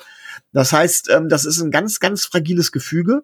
Und nicht umsonst gibt es halt eben auch ihr kennt das, die Roster-Borderliner, halt Spieler, die ich in bestimmten Situationen gebrauchen kann als Backups, aber halt eben nicht in jedem Spiel. Und ich muss halt eben den, der Roster, wenn ich die nach Qualität habe, der stellt sich, glaube ich, zumindest auf den ersten 30 Positionen in der Regel relativ einfach auf. Aber in den hinteren Positionen 40 bis 50, da wird's halt eben interessant, äh, auch, auch Spieler zu haben, die eventuell, wenn ich klar mit denen rede, die bereit sind, sich cutten zu lassen, ins Practice Squad zu gehen und danach die Woche wieder gesigned zu werden. Wir hatten ja mal so ein Safety. Äh, ich bin gerade verdammt noch mal ich, ich überlege schon die ganze Zeit nach seinem Namen. Maurice, Maurice Smith. Ja, genau. Äh, ständig, ständig rein, raus. Das, da muss ein Spieler ja auch den Charakter für haben. Und man muss ihm das ja auch ganz klar sagen. Der Spieler darf sich auch nicht selbst überschätzen. Ähm, das heißt, von wegen, da muss ich schon bei der Roster-Zusammenstellung drauf achten und muss dann dementsprechend gucken, dass ich, dass ich da auch, auch immer wieder hin und her wechseln, um situationsgerecht agieren zu können. Eine fertige Zahl, boah, würde ich jetzt gar nicht so sagen, aber ich denke, es bewegt sich halt alles in der, in der, in der, in derselben Range immer. Also, dass man tatsächlich, äh, O-Liner neun hat, Quarterbacks hat man zwei, Ne? Man hat fünf oder sechs Wide Receiver. Also da, da, da kommt man, das differiert immer nur so um eine oder zwei Positionen. Und das sind halt eben die Details, wo es drauf ankommt und wo halt eben auch äh, Coach und General Manager extrem eng zusammenarbeiten müssen bei der Roster-Zusammenstellung. Und wenn es da halt eben, wenn einer von beiden den Ego-Trip fährt und sagt, ne, ich will das aber so und ich weiß, dass es so, so und so oder halt dementsprechend der Meinung ist oder äh, es zwischen denen einfach nicht passt, dann, äh, ja, dann kann das letztendlich auch einfach nicht funktionieren. An der, Stelle vielleicht noch mal so einen kleinen, äh, kleiner Hint auf, auf Filmwissen oder auf Serienwissen. Ich weiß, Rico hat sie wahrscheinlich immer noch nicht geguckt. Tobi kennt sie in meinen Augen, die Serie Ballers. Auch über diese Serie hatten wir ja schon mal gesprochen. Da ist zum Beispiel so eine passende Situation äh, dargestellt, was passiert, wenn sich GM und Trainer nicht riechen können. Und was dann wirklich passiert, äh, wie das, was das für Auswirkungen auf Rosterplanung und so weiter auch haben kann. Von daher ist das ganz neuralgisch und ich glaube, es ist nicht entscheidend, ob auf der einen Position eine, ein Spieler mehr oder weniger ist, sondern tatsächlich viel mehr, dass das Gesamtkonstrukt halt wirklich so stimmig ist. Ich weiß, ich habe dich jetzt enttäuscht, Rico, weil du wolltest ganz konkrete Zahlen hören wie von Tobi, aber ich bin halt nicht ganz so der Zahlenmensch. Ja, du, damit redest du dich ja immer raus, ne? Also es ist ja, ist ja nichts Neues. Also ich kann damit ja umgehen ähm, dass du hier Woche für Woche unsere treuen Zuhörer enttäuscht. Ja? ähm, ich setz mal, ich unterfütter jetzt das Ganze hier mal ein bisschen und gehe von der letzten Saison aus. Kommst du nicht einfach mit Fakten jetzt? Ne, scheiße, ne? Verdammt. Ja, ich bin, ich bin echt manchmal so ein kleiner, kleiner Faktentyp, manchmal. Und wenn nicht, dann sind es gefühlte Fakten, die halt meine Meinung unterstützen, die dann natürlich auch richtig sind. Ja, meine gefühlten Fakten sind eigentlich Fakten. Sind keine so Fake hart. Ja, alles klar. Ja, mhm. Alternative Facts.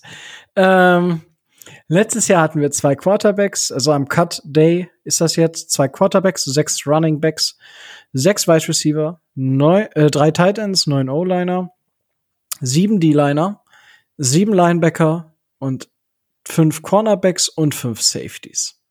Das war und äh, drei Specialists wie man sie so schön schimpft. Das war letzte Saison. Jetzt gibt es vom Bleacher Report noch, ähm, das ist ein etwas, ist aus dem, vom 16. Mai 2013 von Mark äh, Lillybridge, ähm, einen Artikel, der, die, der sich nennt The, Ana uh, The Anatomy of a 30, 53-Man Roster in the NFL. Ähm, da beleuchtet das so ein bisschen und der Trend geht ähm, so ein bisschen dahin, zwei Quarterbacks zu haben und äh, selten wirklich, dass ein dritter Quarterback dabei ist. Vier Running Backs, sechs Wide Receiver und drei Tight Ends, neun O-Liner. Ja, das macht dann in der ähm, in der im totalen 24 Spieler. So der ähm, Mark geht halt davon aus von einem 4-3-System, nicht von einem 3-4. Deswegen hat er neun äh, Defensive Linemen, sieben Linebacker und zehn Defensive Backs. Ja, und wenn man sich das jetzt anguckt, dann kann man sagen, dass wir letztes Jahr deutlich mehr Running Backs dabei hatten als eigentlich. Also sechs waren ja, ich meine, da haben wir schon alle gesagt, okay, es war im ersten Jahr schon krass unter Flores und im zweiten Jahr war es auch so ziemlich intensiv wenn man es mal so beschreiben möchte. Ähm, aber ja, das ist so die allgemeine Sache. Also so war es letztes Jahr bei uns. Die allgemeine Sache aus, dem, aus der Sichtweise von 2013. Wir werden vom Gefühl her, ja, würde ich jetzt sagen, dass wir einen Shift haben von weniger Running Backs zu mehr Wide Receivern. Ähm, und dementsprechend, ja, was würde ich denn machen? Das ist ja jetzt immer so die Frage. Ich würde halt auch mit zwei Quarterbacks ins Rennen gehen. Ich würde bei uns tatsächlich aber nicht, ich würde mit sieben Wide Receivern in, ins Rennen gehen. Einfach aus dem Grund, sieben Wide Receiver und drei Titans. Ja, also ich denke, wir würden traden oder cutten einen unserer Titans noch. Also kann ich mir zumindest sehr, sehr gut vorstellen. Ähm, weil wir jetzt mit äh, Robert Hunt, ach, mit, mit Robert Hunt sage ich schon, mit Hunter Long, ähm, drei, also zumindest zwei oder drei Spieler haben, die halt auch ein Two-Tight-End-Set spielen können. Und wir brauchen halt einen. Ich, also ich denke, Smythe oder ähm, Shaheen werden nachher tatsächlich das Roster nicht schaffen. Also wir wollten das jetzt zwar nicht komplett auf uns runterbrechen, aber ich muss ja sagen, wie ich das so einschätze. Und allgemein für ein NFL-Roster sind für mich drei auch drei auch genug. Zwei Quarterbacks, drei Titans. Ähm, so, dann würde ich tatsächlich dahin gehen und sagen, okay, ich nehme mir vielleicht vier Running Backs und sieben Wide Receiver oder fünf Running Backs und sieben Wide Receiver. Die neuen O-Liner, das unterschreibe ich, das ist tatsächlich so eine mehr oder weniger ähm, goldene Regel in der NFL, weil viele würden sicherlich auch mehr ähm, nehmen. Und es gibt auch von diesen Regeln oder von diesen groben Sachen, die ich gerade gesagt habe, auch Abweichungen. Zum Beispiel bei den Titans 2011 gab es einen Punkt bei den Green Bay Packers, wo die fünf Titans im Roster hatten. Fünf. Ja, und es gibt auch, gab auch 2012 einen, ähm, eine Situation bei den Pittsburgh Steelers, wo diese nur sieben O-Line-Man im, im Roster hatten während der Saison. Ja, und äh, deswegen, also zehn wäre Luxus, kann sich aber eigentlich keiner leisten, zehn O-Liner zu unterhalten. Deswegen gehen sehr, sehr viele Teams tatsächlich mit neun O-Linern in die Saison. Wenige mit acht, die meisten tatsächlich mit neun. So, und dann kommen wir zu, zu den Defensive-Spielern. Hier ist es jetzt interessant. Also 3-4 und 4-3 da kann man natürlich sagen, in einem 4-3 nehme ich neun D-Liner und sieben Linebacker und im 3-4 mache ich es genau umgekehrt. Jetzt ist aber die Situation auch in der NFL, dass wir, das ist Sicht aus 2013. Ja, und ich sag mal, dieser ganze Analytics ähm, Approach, der ist ja, ich sag, 2013 war der noch, wenn, in den Kinderstiefeln und 2015 fing es so langsam an und 2017 ging es, glaube ich, richtig durch die Decke, so ungefähr. Würde ich das jetzt schon Gefühl her, die Zahlen habe ich mir jetzt zu den Analytics natürlich nicht rausgesucht, wann das so durch die, durch die Decke gegangen ist. Ähm, aber auch da haben wir, würde ich sagen, 7-7, so wie wir das letzte Saison hatten. Wir spielen ein sehr hybrides System. Ja, das heißt, wir haben mal eine 4-3, mal eine 3-4-Front. Aber das, was ja immer mehr wird, ist, dass man mal nur mit 3-3 spielt oder mit, mit sechs Spielern in der Box und mehr Defensive Backs. Und dementsprechend finde ich dieses 7-7 durchaus charmant. Vielleicht auch ein 8-7 oder 7-8, dass man halt wirklich, wenn man ein, kein hybrides System ist oder kein sehr flexibles System spielt, wo man den Wert vielleicht wirklich eher auf die Front liegt oder auf die Box, im Vergleich zu dem, was die Dolphins machen, eben den Wert auf die Secondary legen. Dann kann man natürlich über, über tatsächlich 16 Lineman plus Linebacker sprechen. 15 bis 14 halte ich aber am ehesten für sinnvoll in der heutigen NFL tatsächlich. Und bei den Defensive Backs sind wir bei 10. Aber ich denke, auch da wird, ist der Trend 10 ist schon, schon solide. Vielleicht wird es auch mal 11 geben, so wie Tobi das zum Beispiel gesagt hat. Also ich denke, wir haben immer mal wieder Shifts, also Wechsel unter verschiedenen, von verschiedenen Positionen. Und ich denke, ein Shift geht von Running Back eher zu mehr Wide Receivern. Die O-Line sind relativ stabil. Also natürlich hat man immer mal wieder einzelne Teams. Ich könnte mir zum Beispiel auch vorstellen, dass die Baltimore Ravens durch ihr Spielsystem oder die San Francisco 49ers durch, durch ihr Spielsystem, weil sie die, die Line auch sehr viel bewegen. Ja, also, dass, dass ich da halt ähm, die auch über dieses ganze Feld jage und dementsprechend brauche ich vielleicht mal einen Roster-Spot für einen O-Liner mehr, aber das ist nicht die Regel. Ähm, wir wissen, dass es immer mehr zum Passing Game geht und dementsprechend sind die Wide Receiver da auch mehr gefragt heutzutage. Das, äh, das wäre so, so mein Take generell zu dem, zum Roster und natürlich die drei Special Teams, Jobs und Tobi, das ist nicht der Holder, sondern der Long Snapper. Ja? Also, der Holder hat jetzt keinen extra Spot, das gibt's ja, meinte ich, meinte ich ja auch. Wer, ich meine, vielleicht wolltest du auch noch einen vierten Special Teamer, der Holder ist. Wäre auch interessant. Was, was würdest du so einem Holder bezahlen pro Jahr? Äh, wenn er, wer ist das, Stone Wilson oder so? Wenn Kann das, wohl? Weiß ich nicht, der hieß doch Stone Wilson von damals, ne? Dem würde ich wenig bezahlen. Ähm, ähm, dem, dem ewigen John Denny würde ich natürlich ganz viel bezahlen. Also, ah, ja, aber das ist ja Long Snapper. Das ist ja egal, der kann auch halten. Der kann alles. Ja, aber das geht ja nicht. Der das kann ja nicht long snappen. Ja, der kann beides gleichzeitig. Der ist, ah, so. Ah, okay. Ah. Dem würde ich sowieso alles bezahlen. Ich, ich möchte mal ganz kurz einhaken. Mir fällt da was ein, ein Schwank aus meiner Jugend. Ähm, ich habe tatsächlich mal auf dem Nintendo 64 eine Madden-Version ich glaube, eine Madden-Version oder was war es gespielt. Auf jeden Fall fand ich das immer relativ cool, dass der Holder da immer der dritte Quarterback war. Was natürlich genial für Trickplays und sowas war. Und da Flores zumindest im ersten Jahr, ja, das war ja vielleicht nicht Flores, sondern unser OC damals, äh, so für Trickplays bekannt war, vielleicht wäre das ja ein Spruch und dann hätten wir auch den dritten Quarterback dabei. Wäre das ja vielleicht eine Alternative. Tobi, lass jetzt mal durch den Kopf gehen. Vielleicht kannst du ja für den dritten Quarterback viel Geld ausgeben. Äh, ich, will, ich würde nur für John Denny viel Geld ausgeben. Nicht für, für keinen anderen. Okay. Aber ähm, tatsächlich war es ja, ist es gar nicht so selten, dass, ähm, dass Backup-Quarterbacks auch Holder machen. Also ich meine, es muss ja nicht immer wie bei Miami sein, dass du halt, dass der ähm, Kicker äh, oder dass der Panther das macht, sowas, dass der Panther das macht und der Panther halt auch ähm, Pässe fangen kann und der Kicker auch Bälle werfen kann. Ne? Also hast ja nicht überall, ja.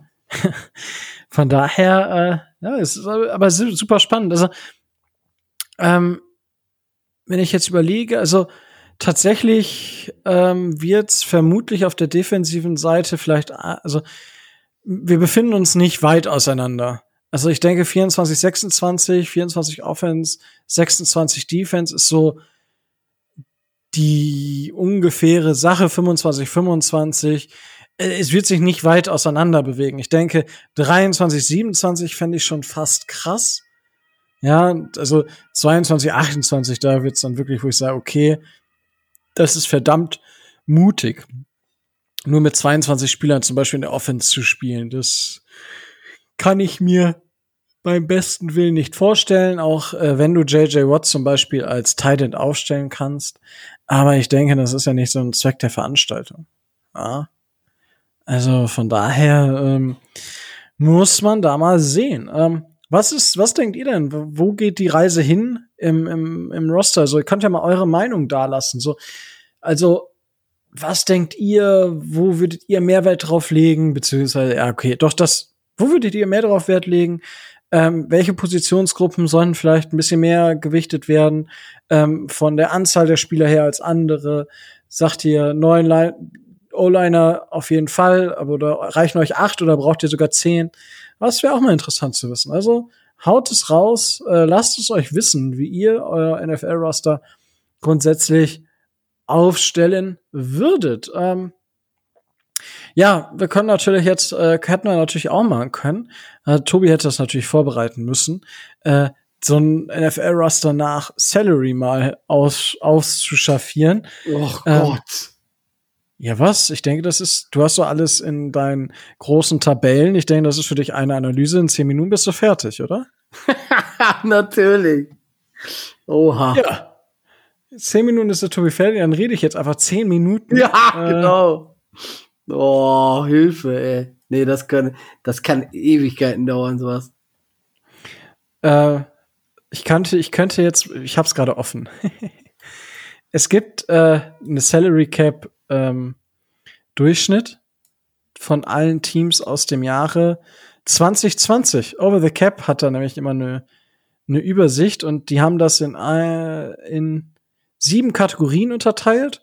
Unter 910.000, dann 910 bis 1,5 Millionen, 1,5 bis 2,5, 2,5 bis 5, 5 bis 10, 10 bis 15 und über 15 Millionen. Und ähm, ja, jetzt, äh, Micho, jetzt machen wir mal Ratespiel.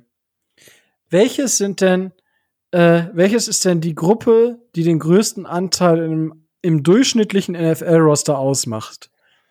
Von den vorgestellten Gruppen. Okay. Äh, also nicht pro Spieler, sondern, ins, sondern ins, im Vergleich, ne?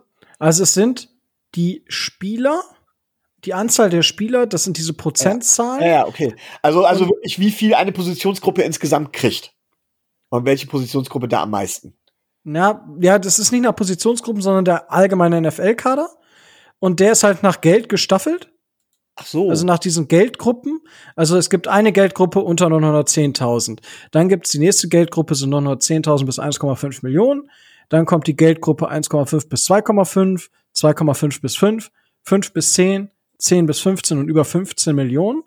Das sind die Geldgruppen und die Prozentzahl, die hier steht ähm, bei den einzelnen ähm, Franchises, das sind halt die Anzahl an Spielern gegengerechnet gegen die äh, gegen die 53, glaube ich, ja. Ich weiß jetzt aber nicht ganz, was du genau von mir hören möchtest. Kannst du das noch mal wiederholen, weil irgendwie äh, stehe ich auf Ja? der Leitung. Okay, dann werde ich dich mal von der Leitung runterhieven. Die Frage ist, welche Prozent oder in welcher Gruppe befinden sich prozentual die meisten Spieler? Was war das unter 10 Millionen? Also unter, also es gibt fünf bis zehn und zehn bis 15. Okay. Ah, Prozentual die meisten Spieler. Ähm, sogar noch eine Kategorie unter 5 Millionen war? 2,5 bis 5, danach kam 1,5 bis 2,5. Ja, ich würde sagen 1,5 bis 2,5 tatsächlich. Okay, Tobi, was schätzt du? Oder hast du es jetzt schnell nachgeguckt? Nee, ich habe es natürlich nicht nachgeguckt, aber boah, das ist äh, das ist natürlich für mich gerade jetzt auch eine, eine, eine sehr fiese Frage, weil ich jetzt alles im Kopf durchgehe und dann versuche, das innerlich zusammenzurechnen. Oh. Tobi rechnet gerade die ganzen Dolphins-Verträge durch und ste stellt vor seinem inneren Auge eine Liste. Ja. Das ist richtig, da bin ich, da bin ich tatsächlich sogar äh, dabei. Aber ähm, nur für die Dolphins oder ligaspezifisch? Ich bin jetzt im Liga, im Liga Mittelmeer, äh, NFL Average. Uh, das ist äh, tatsächlich eine gute Frage. Mm, ich würde sagen, auf die 53er oder auf die 90, 90er bezogen, die Statistik. Die ist auf die 53er bezogen. Dann während, während Tobi rechnet, geht's da um garantierte, garantiertes Geld oder? Ähm, average paid per year. Also sie haben sich quasi alle Zahlen ähm, aus dem letzten Jahr äh, rausgezogen und haben daraus dann ähm, diese Liste erstellt, was Dann- diese Spieler. Vielleicht, während Tobi noch mal kurz überlegt, vielleicht sollte ich mal ganz kurz begründen, warum ich das sage. Also es ist bei mir natürlich auch immer nur so ein Bauchgefühl, aber man denkt halt tendenziell immer an die Großverdiener. Das sind aber gar nicht so viele, weil sich eine Franchise gar nicht so viel leisten kann. Und das Rückgrat machen halt die, die, die kleineren Verträge aus. So. Und ähm, die verdienen natürlich über Minimum. Ähm, aber gerade das ist ja der Grund, warum oftmals die Spielergewerkschaft immer wieder sagt, von wegen, wir müssen nichts für die Topstars tun, sondern für die anderen. Und ich glaube halt, dass der Großteil halt über, über dem Minimum verdient, aber halt eben kein absoluter Topstar ist. Und dass 5 Millionen schon eine Hausnummer ist. Und deswegen habe ich jetzt einfach mal eine Etage tiefer geschätzt. Einfach, weil ich glaube, dass die Spieler 35 bis 50 äh, da so relativ wenig verdienen. In Anführungszeichen wenig. Ich würde das Geld auch so nehmen. Ich würde auch, ich auch fürs Veteran Minimum, äh, das würde ich auch nehmen. Aber das wäre so, wäre so meine Begründung vom Gefühl her so. Und jetzt müsste Tobi lang genug Zeit gehabt haben, um seine Tabelle aufzustellen. um, den, um den Durchschnitt auszurechnen. Oh, das ist echt. Fünf, also wenn du eine Zahl hören willst, 5,3 würde ich sagen. Millionen, aber das ist. Nee, ich will ja nicht, ich will ja nur wissen, in welcher Gruppe prozentual die meisten Spieler sich befinden. Ähm, Also nicht den, ich will nicht den, den Durchschnittsverdienst des, des NFL-Spielers, sondern in welcher Gruppe sich tatsächlich die meisten Spieler befinden. zwischen 1 und 2,5 Millionen würde ich tippen. Also wie Micho sagt, das, da hat jede Franchise äh, 10 bis 12 Spieler von, mindestens. Tatsächlich zehn bis tatsächlich äh, nicht. Ähm, es sind tatsächlich unter 910.000 Dollar. Ja, das äh, ist so. Sind tatsächlich letztes Jahr 39,3 Prozent der Spieler gewesen. Ist aber tatsächlich dieselbe Begründung, ne? Ja, ja, klar. Aber jetzt äh, können wir mal ein witziges Ratespiel machen. Ähm, über 15 Millionen. Wie viel Prozent der Spieler verdienen über 15 Millionen pro Jahr? Oder haben letztes Jahr mehr als 15 äh, Millionen verdient? Äh, Unter fünf. Nee, mehr als fünf, also, also unter 5 Prozent. Ja, sag ich. Okay. Tobi? ja, ich bin gerade bin gerade am Rechnen. Äh, 32 mal 53 und dann, äh, also es werden im, im, im Liga-Durchschnitt werden es keine, werden es über 15 Millionen, werden es pro Franchise maximal drei sein. Ich rechne damit, dass es 80 bis 90 Spieler sind, die im, die in der Liga 15 Millionen plus verdienen. Und das muss man jetzt natürlich prozentual umrechnen. Oh. Ja gut, rechne doch einfach drei von 53. Das stimmt Rechne auch. doch, so, rechnest einfach 50 Ja. mit 50 Ich sage Spielern. 6,5 Prozent. So. Na, es sind tatsächlich 4,2 Prozent. Na, so wenig doch. Ja, also es kommt natürlich immer drauf an.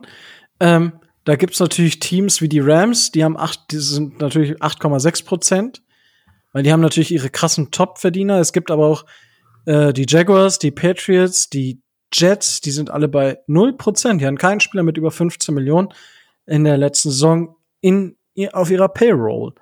Ähm, und das ist tatsächlich ähm, interessant.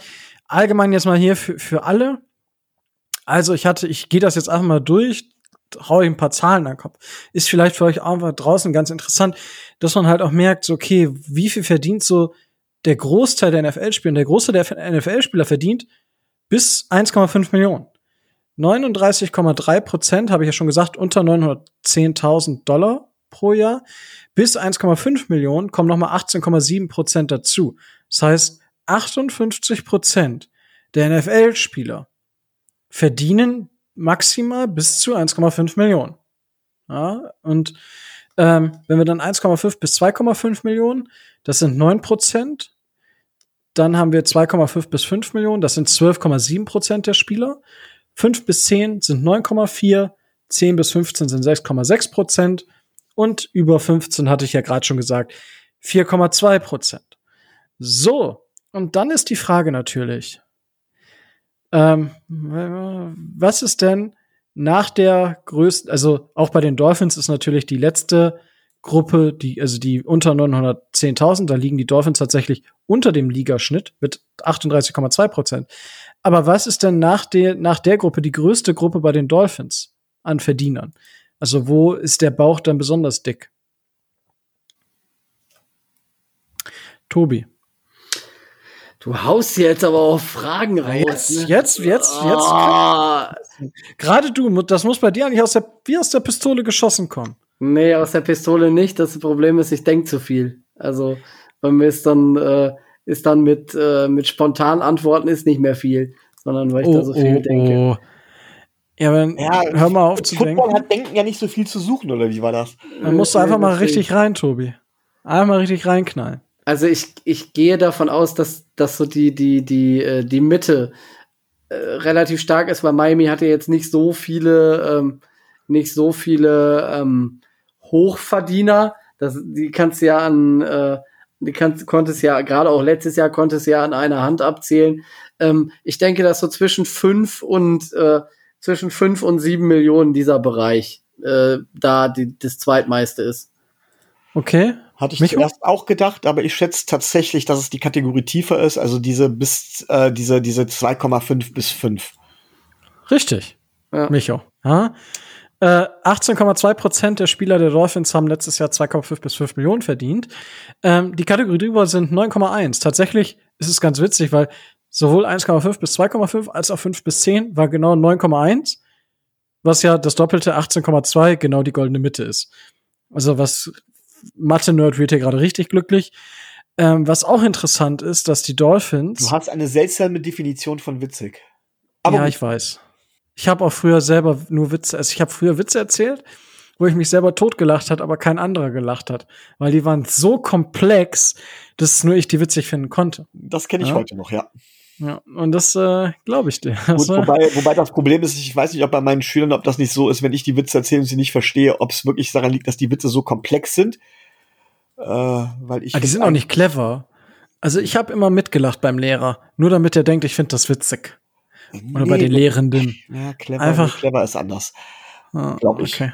Aber das liegt, glaube ich, daran, dass ich schon zu alt dafür bin, um äh, oder es sind halt Schüler. Schüler können, glaube ich, per se von, aus, von meiner Warte aus generell nicht so clever sein, äh, äh, was nicht heißt, dass sie dumm wären oder so. Ja, das will ich damit gar nicht Ja. gesagt haben. Nö, das äh, ist wohl wahr. Ähm, was ich gerade aber noch sagen wollte, ich finde es interessant, die Dolphins waren tatsächlich über 10 Millionen im Jahr, haben tatsächlich 10,9 Prozent der Spieler verdient und 10,8 ist der Liga im Mittelwert für diese ab 10 Millionen, also 10 bis 15 und plus 15 Millionen. Ähm, da sind die Dolphins tatsächlich im Ligaschnitt. Also Die, die, die Hälfte der Spieler, die im letzten Jahr so viel verdient haben, ist auch schon wieder weg. Das, das habe ich nämlich gerade auch gedacht, als ich es gesagt habe, musste mir mal schmunzeln. Man sieht es ja in einem Podcast nicht, deswegen erzähle ich es. Das heißt, dieses Schmunzeln, was ich auf den Lippen hatte.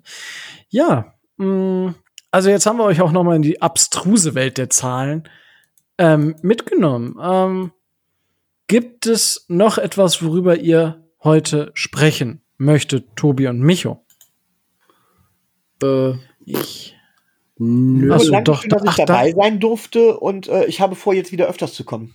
Das freut mich, Micho. Das freut mich, dass du dir sagst, im dritten Jahr Dolphins Drive, das klingt echt komisch, im dritten Jahr Dolphins Drive. Oh mein Gott. Äh, Im dritten Jahr Dolphins Drive, dass du wieder öfter mit dabei sein willst. Ähm, das würde ich mir auch wünschen. Ja, Ja, dein, deine, äh, deine Fehlzeitenquote, um das auch mal für den, für den Lehrer zu übersetzen, hat auch ein, äh, ein erschreckendes Maß angenommen und äh, wirkt sich natürlich negativ auf deine Bewertung aus. Das ist natürlich klar. so. Das nämlich. So, bam. So, glaub, glaub mir, da habe ich jetzt kurz vor Schuljahresende habe ich da sehr viel, sehr viel gesehen. Es gibt zum Beispiel grundsätzlich äh, gibt es äh, wird immer wieder, wenn es da um sowas geht, wird immer wieder der Film aufgeführt, das Mädchen mit den Kulleraugen. Ja, oder Ah, aber okay. auch gerne das Remake von äh, äh, der Schüler oder die Schülerin, die auf Kommando weinen kann. Super, sehe ich jedes Jahr aufs Neue, jedes Jahr eine neuen Aufführung. Ja. Passt. Und jedes Jahr aufs Neue- Guck, wenn meine Bewertung mir zu schlecht ausfällt. Ich kann das dann auch. Und jedes Jahr aufs Neue sitzt der große Lehrer dann auf seinem Platz und lacht sich kaputt, wenn, wenn vor ihm ein Mädel anfängt zu heulen. Äh, Moment, das habe ich nicht gesagt. Ich habe gesagt, ich habe gelernt. Also wenn ihr mich schlecht bewertet, ich habe von den Besten gelernt. Jawohl. Wow. Oh, wow. Ich stelle mir da gerade einfach nur Micho so vor, wie er einfach so der Terminator Ja. sagt dann so ein Wort und Sechs. der Rest, der, der Rest, den, der Rest juckt nicht. Aber klar, ich hatte, ich hatte solche Sachen auch und ähm, ja, mir fehlte es dann manchmal auch an der Empathie, muss ich gestehen. Ja, also da war ich tatsächlich sehr wenig empathisch. Und das war, ich war, hat einen Aufstand gemacht. Also ich kenne das von, also es gibt auch eine Geschichte mit Männlein und Weiblein. Also es ist nicht geschlechterspezifisch tatsächlich. Ich hatte meinen Lehrer, der war überhaupt nicht für Witze bekannt. Und dann sind wir durchgegangen und wollten so, hey, mündliche Noten. Und dann der Schüler, der sich gerne mal auch selbst als bisschen überschätzt hat, hatte, dann war, ich weiß gar nicht, was Geschichte oder Politik, Politik, glaube ich, keine Ahnung. Ja, ich denke schon so, dass ich im Bereich eins bis zwei bin. Und der, der Lehrer dann, okay, guckt ihn an, nennt ihn beim Namen. Und jetzt mal bitte realistisch. Und alle so, was? Haben so ein bisschen gelacht und er war richtig beleidigt. Weil, äh, da brauche ich ja gar keinen Unterricht mehr mitmachen. So eine drei kriege ich ja auch so. Er so, ja, das kriegst du nicht. Wenn du jetzt stur stellst, dann äh, wird's nicht besser. Und hat das tatsächlich aber auch bei, bei anderen, die dann mit einer drei plus oder neun Punkten im Abi da total betroffen, wo ich sagte, okay, äh, und dann haben die tatsächlich nachher noch einen Punkt mehr gekriegt, wo ich mir dachte, okay, hätte ich das jetzt auch machen sollen? Es wäre zwar nicht authentisch gewesen, aber, aber gut, ähm, so haben wir noch ein bisschen, nachdem wir am Anfang ja, ja ein bisschen. Dazu muss ich jetzt tatsächlich noch was sagen. Da kann ich ja nicht einfach so stehen lassen. Okay. Also grundsätzlich ist es ja so, Lehrer geben ja nicht gerne schlechte Noten. Einfach aus dem Grund, weil die haben ja keinen Bock, auch, also ich zumindest, ich habe gar keinen Bock auf den Palaver, der daraus entsteht. Und ähm, für alle, die da wirklich mal äh, irgendwann mal auf irgendeine Art und Weise mit irgend sowas zu tun haben, und da gibt's immer mehr Leute, als man denkt, nicht nur in Schule, sondern halt eben auch in anderen Bereichen, zum Beispiel bei Sozialarbeitern oder sonst irgendwas. Ähm, vielleicht ein kleiner Tipp aus der Praxis dann mal, das mache ich zumindest immer gerne. Und zwar ein Schüler, der ankommt, oder auch Schülerin, gibt's ja durchaus beide Seiten, und vehement, ne, ja, hier, und ich bin der Meinung, sie haben mich falsch benotet und ich habe eine bessere Benote verdient. Es gibt bei mir immer kein Problem, ich hätte gerne eine ausführliche schriftliche Begründung, warum du für eine bessere Note, warum du eine bessere Note verdienst. Die gibst du mir bitte rechtzeitig, also bis morgen. Ich denke mal, mindestens drei bis vier Seiten handgeschrieben sollte dir so eine Note schon wert sein. Und dann verspreche ich verspreche dir nicht, dass ich die Note ändere, sondern ich verspreche, dass ich mir das in Ruhe durchlesen werde. Und das wirklich ernsthaft überlegen werde. Und was glaubt ihr, wie viele Schrift von diesen schriftlichen Dingen ich bis heute bekommen habe in meiner Lehrerkarriere? Also ich, ich das wäre meine Frage gewesen, aber ich, ich, also tatsächlich, ich glaube, hättest du mir das als Schüler gesagt, ich hätte das tatsächlich gemacht, einfach um mich, um mir diesen Spaß zu erlauben, weißt du, weil ich muss, ich, ich muss das zwar schreiben, aber du musst es auch lesen. So, ich glaube, allein deswegen hätte ich es gemacht, aber ich glaube, du hast noch nie so einen Zettel in der Hand gehabt. Einmal, der ah. war auch so gut argumentiert und ich habe mein Ziel erreicht, nämlich dass die Person sich, der Schüler, das war ein Schüler, sich selbst reflektiert hat und selbst gesagt hat, okay, das und das war schlecht, aber da war ich ganz besonders stark. Und dann gesagt, okay, und das ist es mir wert, dass ich die Note hochsetze, weil der Schüler sich dann beschäftigt. Aber es war genau einmal. Und ich habe das bestimmt schon im Laufe der letzten zehn Jahre 50, 60 Mal angeboten. Also von daher der Tipp an jeden für Diskussion und man hat ja immer irgendwo was auch im Hintergrund. Einfach mal so, ne, kann man vielleicht auch als Coach mal nutzen, ne? Trainer, ich spiele nicht. Schreib mir das mal auf. Ne? Oh, das, das will ich nicht. Also wenn ich als Coach, also wenn, also ich würde denen schon sagen, so okay, dann gib mir doch einfach mal Gründe. Also ich habe tatsächlich, muss ich sagen, ähm, in der C-Jugend hatte ich einen Vater, der mit seinem Sohn zu mir kam und der mir das ruhig erklärt hat, ähm, wie er das empfindet und der Spieler hat dann auch so jetzt von sich aus jetzt. Ich hatte tatsächlich auch einen, der von sich aus gekommen ist und selber begründet hat, wieso, weshalb, warum ähm, und das war schon stark. Also da habe ich gedacht, okay, C, das C-Jugend, ne? Die waren so reif, das habe ich nie in einem, in einem, in einem, in einer A- oder B-Jugend gehabt, dass das Spieler so reif sind und sagen, okay, ich weiß zwar, ich bin vielleicht nicht der Beste aus den, den Gründen, aber ich biete das und das. So, und ich denke im Vergleich da, dazu, vollkommen toll. Also, da, äh, der Tipp ist auf jeden Fall Gold wert, Micho. Da Schön, schön, dass ich noch etwas dazu beitragen konnte. Das möchte, weiter möchte ich das Thema jetzt nicht vertiefen, denn ich habe tatsächlich zumindest manchmal Ferien. Okay. Ja, ich denke, du hast das keine Ferien, das stimmt überhaupt nicht. Ah, doch, 30 Tage im Jahr. Du hast unterrichtsfreie Zeit. Ja, aber 30 Tage im Jahr habe ich Ferien. Ja, ja. Jeder normale Arbeitnehmer auch. Ja, ja. Okay, also ähm, und zwar, damit Micho sich natürlich äh, schöne Ferien leisten kann. Nein, ähm, ihr kennt das Spielchen. Ähm, ich habe es am Anfang schon gesagt. Danke nochmal, Martha, für die Unterstützung über Patreon. Und wenn auch ihr uns unterstützen wollt und mindestens so eine coole Sau sein wollt wie Martha, dann äh, unterstützt uns auf Patreon. Das geht schon ab einem halben großen Cappuccino im Monat. Für 2,50 Euro könnt ihr schon dabei sein. Mehr geht natürlich auch immer, aber ähm, ja, einfach das, was man übrig hat und sagt, ey, die Jungs geben mir wertvolle Tipps für meinen Beruf. Vielleicht ist es euch das wert. Ja, vielleicht machen wir demnächst auch einen Berufspodcast. Man weiß es nicht. Aber Wie, da könnt ihr euch austoben. Wir freuen uns über jede Unterstützung, die wir bekommen können. Und wenn es euch nicht möglich ist, uns monetär zu unterstützen, ist es auch gar nicht schlimm.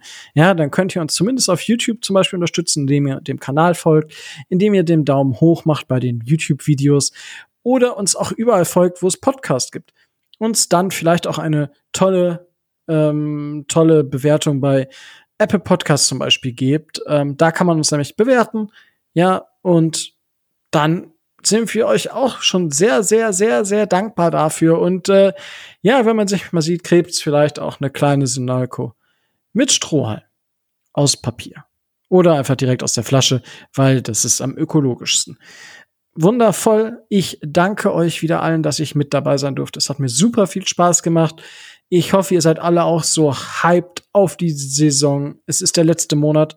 Tatsächlich ist in einem Monat nee, nicht mal mehr in einem Monat. Ich glaube, am 6. August ist das Hall of Fame Game zwischen den Steelers und den Dallas Cowboys, glaube ich. Ich hoffe, ich erzähle kein Mist. Ähm, gehabet euch wohl.